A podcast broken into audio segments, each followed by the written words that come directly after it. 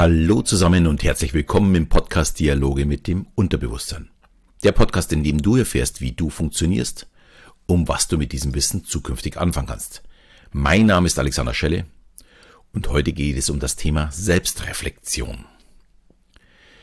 Ja, heute hat das Thema nicht nur einen Grund, euch etwas über Selbstreflexion zu erzählen, sondern ich muss mich und diesen Podcast auch mal wieder hinterfragen. Ob er noch in die richtige Richtung läuft, ob euch meine Inhalte weiterhin gefallen ob ihr was mitnehmen könnt für euer Leben. Ja, und letztendlich, ob ich auch etwas ändern möchte. Aber fangen wir erstmal mit dem Thema an. Was ist eigentlich Selbstreflexion? Ich spreche in diesem Podcast ja sehr, sehr häufig über unser unbewusstes, aber auch unser bewusstes Handeln. In der Regel läuft aber alles mehr oder weniger automatisch ab, also unbewusst. Wir bekommen einen Reiz und reagieren vollautomatisch. Wenn ich diese Reaktion jetzt hinterfrage, dann ist es eine Selbstreflexion. Ich überlege also bewusst, warum ich so reagiert habe, wie ich ja eben reagiert habe. Ja, und warum ist das so wichtig? Mit diesem Wissen kann ich denn entscheiden, was ich möchte und was nicht, und wie ich zukünftig reagiere auf den gleichen Auslöser. Ich muss dafür aber mein Unterbewusstsein mit neuen Informationen füttern, andere können sagen auch programmieren, und ich möchte es vielleicht mal an einem kleinen Beispiel zeigen. Ich neige dazu, ein bisschen zu viel zu essen. Oder auch zu viele Süßigkeiten. Ich denke darüber auch nicht wirklich nach, sondern ich stopfe es unkontrolliert in mich hinein. Ich denke, ein paar kennen vielleicht dieses Problem auch. Dieses Prozess läuft bei mir einfach unbewusst ab. Mir schmeckt es, ich esse weiter, obwohl ich schon satt bin. Oder ich mag was Süßes, also hole ich mir irgendetwas und esse es, bis es weg ist, also bis es leer ist. Ich weiß, das ist nicht besonders intelligent, habe ich aber auch noch nie behauptet, ich wäre intelligent. Ähm, das ist einfach ein unbewusster Prozess bei mir, der auch etwas unangenehm ist, weil damit hat man natürlich auch immer ein bisschen zu kämpfen. Aber jetzt kommt die intelligente Handlung. Nach einiger Zeit stelle ich fest, oh, da sind jetzt fünf Kilo mehr auf der Waage. Oder die Hose passt nicht mehr. Oder ich schnauf schon bei einem Stockwerk zum Laufen, hm, wenn ich Treppen steige. Das kann man natürlich hinnehmen. Oder man fragt sich spätestens jetzt, woher kommt es eigentlich? Ich reflektiere also mein Verhalten. Und schnell wird natürlich dann klar, hier stimmt was nicht. In meiner Selbstreflexion gibt es jetzt zwei mögliche Ursachen. Entweder ich nehme zu viel Nahrung auf, oder auf der anderen Seite, ich verbrenne zu wenig. Auf Deutsch, ich bewege mich zu wenig.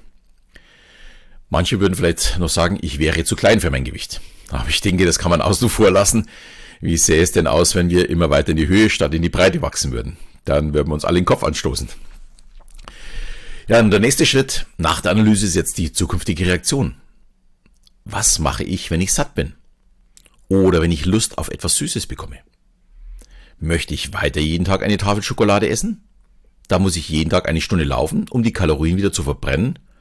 Oder ich muss einen Weg finden, eben keine Tafel Schokolade zu essen.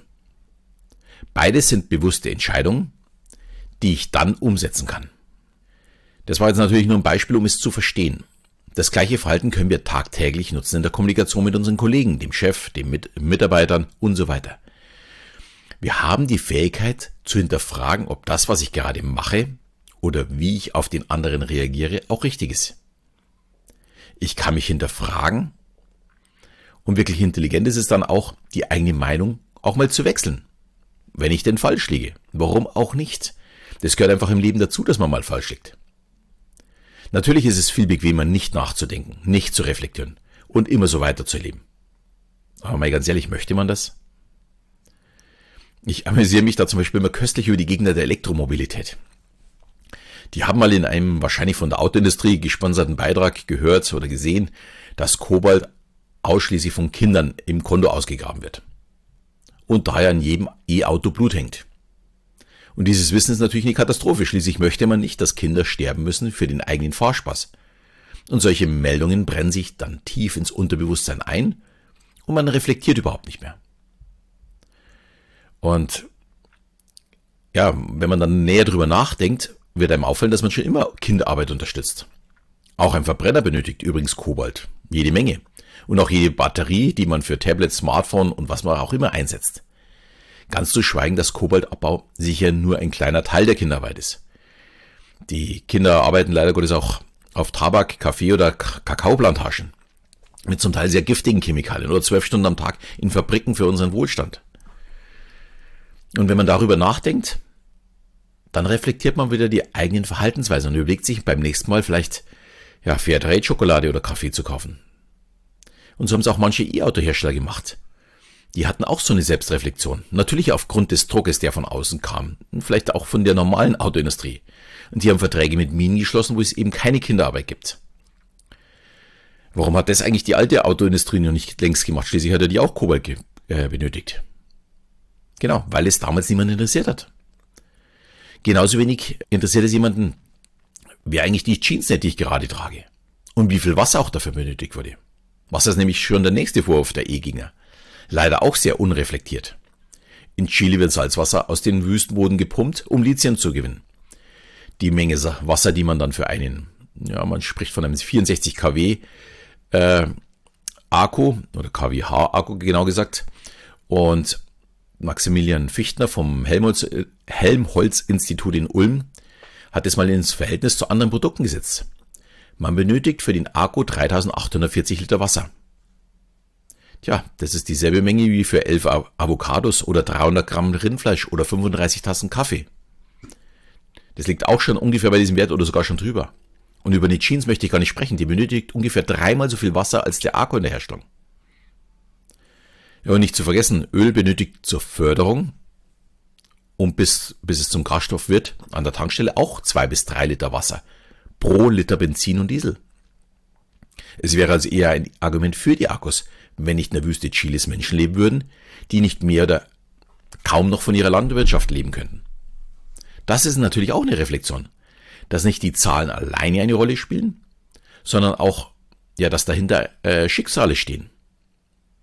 Und ich möchte hier auch überhaupt keine Moralpredigt abhalten, sondern nur aufzeigen, dass viele Sachverhalte viel komplexer sind, als wir glauben. Und dann müssen wir reflektieren, um für uns selbst Klarheit zu erreichen. Und die Klarheit kann schon bei jedem ein bisschen anders aussehen. Und genau genommen wäre das heute eigentlich sehr, sehr einfach. Für fast alles gibt es Studien, die man im Netz finden kann. Und im Anschluss kann ich mich dann entscheiden, ob mein Verhalten richtig ist. Und viel wichtiger noch, ich darf ja mein Verhalten eben nicht auf andere produzieren. Wenn ich nur noch Fairtrade Kaffee oder Schokolade zu mir nehme, dann ist das meine Entscheidung. Ich kann und darf nicht verlangen, dass dies alle so tun. Hier ist manch ein Veganer oder Vegetarier gefährdet, seinen Lebensstil als den einzigen richtigen darzustellen. Wobei ich hier wirklich das Gefühl habe, dies ist deutlich besser geworden. Die Akzeptanz auf beiden Seiten ist in meinen Augen schon besser geworden, bis auf ein paar ewig gestrige. Diese Belehrung, die ich mir oftmals vor ja, 20 Jahren und mehr anhören musste von Vegetariern, die habe ich wirklich schon lange nicht mehr gehört, was ich wirklich positiv finde, weil jeder sollte das machen, wofür er glaubt, wofür seine Selbstreflexion steht, was für ihn der richtige Weg ist. Das finde ich perfekt. Und das gleiche gilt auch für die E-Mobilität.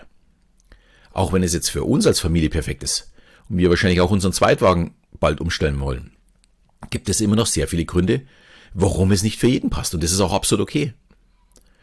Äh, kleiner Tipp, wer Pendler ist und einen Stellplatz hat, wo er laden kann, dem würde ich allerdings empfehlen, sich zumindest mal damit zu beschäftigen und nicht nur die Anschaffung zu sehen, sondern vielleicht auch die Kosten auf die nächsten fünf Jahre umlegen. Dann dürfte es wahrscheinlich gar nicht so uninteressant sein, sich das mal genau anzuschauen.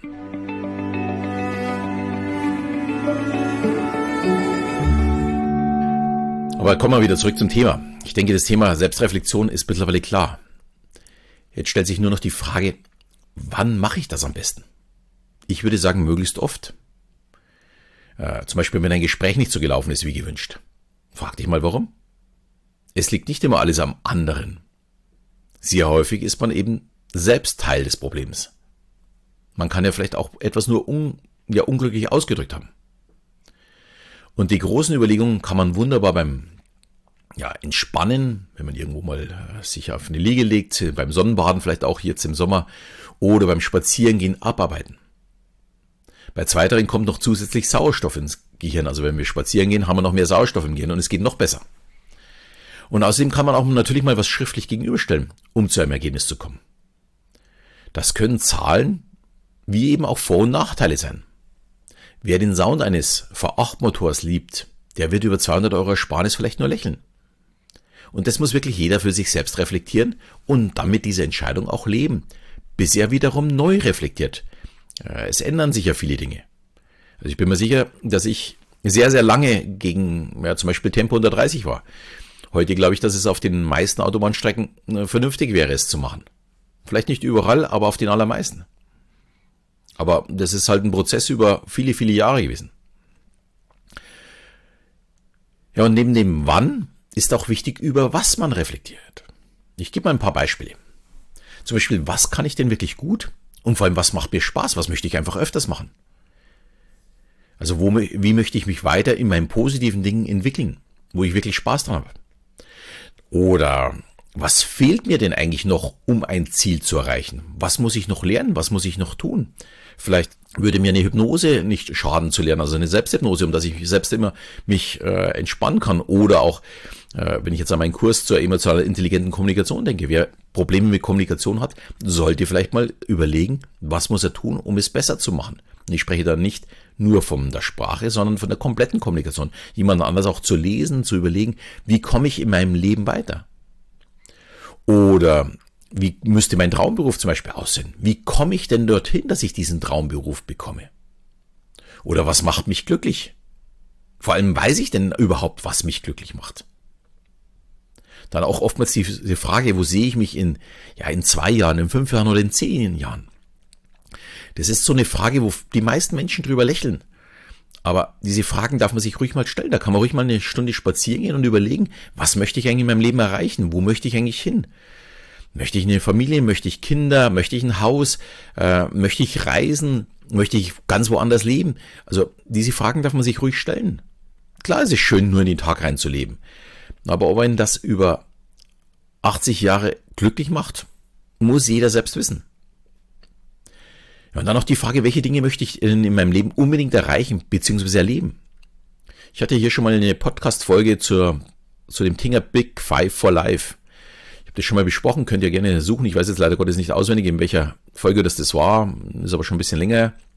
Und ich kann da nach wie vor das Buch von ja, John Strelecki immer noch empfehlen. Also das Buch von John Strelecki heißt The Big Five for Life. Hat auch etliche andere Bücher, aber das würde ich mal so als Grundlage dafür ansehen. Ähm, ich kann es gerne nochmal verlinken in, in den Show Notes. Das ist auf jeden Fall eine super Sache. Äh, hat man übrigens auch ganz schnell gelesen, für jemanden, der nicht so gerne liest. Ich glaube, das ist ein Buch, das liest man so in eineinhalb, zwei Stunden. Also das ist wirklich ganz dünn, aber hat ein, viel zum Nachdenken, viel zum Selbstreflektieren. Und das finde ich das Schöne dran. Und wer eben auch schon in meiner Show war, der kennt im Grunde mit meinem Puzzle am Ende, was ich da erzähle, das ist im Grunde auch nichts anderes. Äh, immer wieder darüber nachzudenken, was mache ich aus meinem Leben? Ja, und zu mir, ich habe mir meine Wünsche schon fast alle erfüllt. Eigentlich schon wirklich übererfüllt. Also ich hatte mir, glaube ich, vor 30 Jahren nicht träumen lassen, was ich schon alles erreicht habe. Also muss ich jetzt immer wieder neue Träume und Wünsche mir erschaffen, um weiter zielstrebig zu bleiben. Weil nur so vor sich hinleben, ja, das ist halt dann eben auch nur ein vor sich hinleben. Wir brauchen Ziele, um dass wir einen Spaß daran haben, sie zu erreichen und dieses dann auch zu feiern. Und ich finde da ganz interessant in meinen Coachings zu meinem Seminar zur emotional intelligenten Kommunikation, also da ist ja immer einmal in der Woche ein Video und einmal in der Woche machen wir immer ein Gruppencoaching. Und da kommen wir immer wieder auf neue Herausforderungen, Ziele und wie man die erreichen kann. Ich persönlich finde es super, da dies schließlich nur das Ergebnis einer besseren Kommunikation ist. Also wenn ich besser kommuniziere, kann ich ja vielleicht auch viel mehr erreichen. In dieser Kommunikation geht es dann auch nicht nur um den anderen, sondern auch um sich selbst. Also sich selbst zu überlegen, wie rede ich denn eigentlich mit mir, wie denke ich über mich, wie gehe ich dann auch mit anderen um. Und wenn ich auf dieses dann auch wirklich eine Antwort weiß, dann habe ich vielleicht auch einen Weg, wie man ja glücklich und erfolgreich lebt. Also mehr aus meinem Leben machen. Ja, ich sag's immer wieder, wir haben nur 28.000 Tage. Das ist im Grunde genommen so dieses, was ich, die Quintessenz aus diesem Buch von John Strelecki. Äh, diese 28.000 Tage möchte ich einfach zu 100 Prozent nutzen. Also das ist mir extrem wichtig und ich habe da ja, ich werde mich um nichts anderes mehr kümmern. Wer mir schadet, den werde ich auch außen vor lassen. Wer allerdings etwas von mir haben möchte, mir Fragen an mich hat, dem werde ich versuchen zu helfen, nach bestem Wissen und Gewissen. Aber zurück zum Thema. Ich denke, das sind jetzt genügend Beispiele, welche Fragen man sich stellen kann. Und ich glaube auch, dass du dir jede Menge neue Fragen noch überlegen kannst. Und du kannst dann im Grunde genommen, ja, über jede einzelne Frage darüber nachdenken und überlegen, was passiert, wenn ich hier etwas ändere.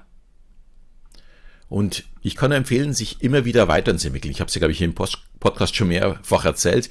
Ich habe so eine Art Wendeltreppe in Gedanken in meinem Leben und diese Wendeltreppe wird kein Ende haben in meinem Leben. Ich werde, egal wie alt das ich werde, niemals das Ende dieser Wendeltreppe erreichen. Ich möchte mich immer weiterentwickeln. Das können neue Erfahrungen sein, das können neue Erlebnisse sein, es können Menschen sein, die mich weiterbringen, die, ja, die mir Neues erzählen und wovon ich wiederum lerne. Oder auch schlechte Erfahrungen, alles. Alles gehört dazu. Und ja, ich habe schon, wie eben schon zu Beginn erwähnt, auch etwas zu meiner Selbstreflexion äh, momentan. Es geht um diesen Podcast.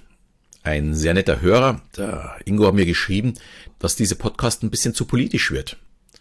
Und ich muss ihm da natürlich ein bisschen recht geben, da ich immer mehr auch meine Meinung in diesem Podcast integriert habe und weitergehe. Und ich tue mich wirklich schwer, hier eine Entscheidung zu fällen, wie es weitergeht. Äh, zum einen die Möglichkeit natürlich weiter wieder auf Fakten beruhen, die Informationen weitergeben und Hilfestellung. Oder meinen doch sehr persönlichen Weg. Wer schon von Anfang an dabei ist, der wird merken, da war ein Wandel. Am Anfang waren es vor allem Fakten und Hilfestellungen. Und mittlerweile ist es vielmehr ein persönlicher Weg, um dass ich mein, ja, meine Erfahrung weitergebe. Ich kann versprechen, ihr erlebt hier zu 100% Alexander Schelle. Ich verstelle mich nicht. Und ich habe mittlerweile auch äh, nicht irgendwo eine Fassade. Ich habe dieses wirklich komplett abgelegt. Ihr erfahrt unheimlich viel über mich und meine Einstellung. Dass diese Einstellung nicht jedem gefällt, ist mir natürlich klar. Ich habe nicht die Erwartung, dass mich und meine Meinung jeder mag. Die Alternative wäre wieder, mir auf reine Fakten zu gehen. Da bin ich nicht ganz so angreifbar, ist mir klar. Äh, weil ich mich ja dann wieder mehr in den Hintergrund begebe und eher als Sprecher agiere und eben nicht als Person Alexander Schelle. Wer dazu eine Meinung hat, würde ich mich wirklich freuen, wenn ihr mir schreibt. Äh, gerne auch über Vorschläge für neue Folgen. Ihr dürft mich wirklich sehr, sehr gerne anschreiben. Ich werde es auch in der nächsten Woche gleich mal was Neues machen. In der nächsten Woche gibt es gleich mal ganz was anderes. Da gibt es nämlich ein spannendes Interview mit Maxim Mankiewicz. Und ich glaube, der ist jemand, der mich auf der Wendeltreppe wieder mal ein paar Stufen nach oben gebracht hat. Wir waren fast zweieinhalb, drei Stunden in einem Interview zusammengesessen, äh, weil ich auch bei ihm erscheine. Und es war ein sehr, sehr interessantes Gespräch und ich finde toll, äh, er lernt im Grunde genommen von den alten Meistern. Darüber werde ich mich in der nächsten Woche mit ihm unterhalten. Gut, damit sind wir am Ende. Ich hoffe, die Folge hat dir gefallen. Wenn das Thema für dich spannend war, würde ich mich natürlich wie immer freuen, wenn du meinen Podcast auch mal mit deinen Freunden teilst. Ich würde mich sehr freuen, wenn du mir eine 5-Sterne-Bewertung hinterlässt und vielleicht auch eine schöne Rezension in deiner Podcast-App. In diesem Sinne verabschiede ich mich bis zum nächsten Mal, wenn es wieder heißt Dialoge mit dem Unterbewusstsein.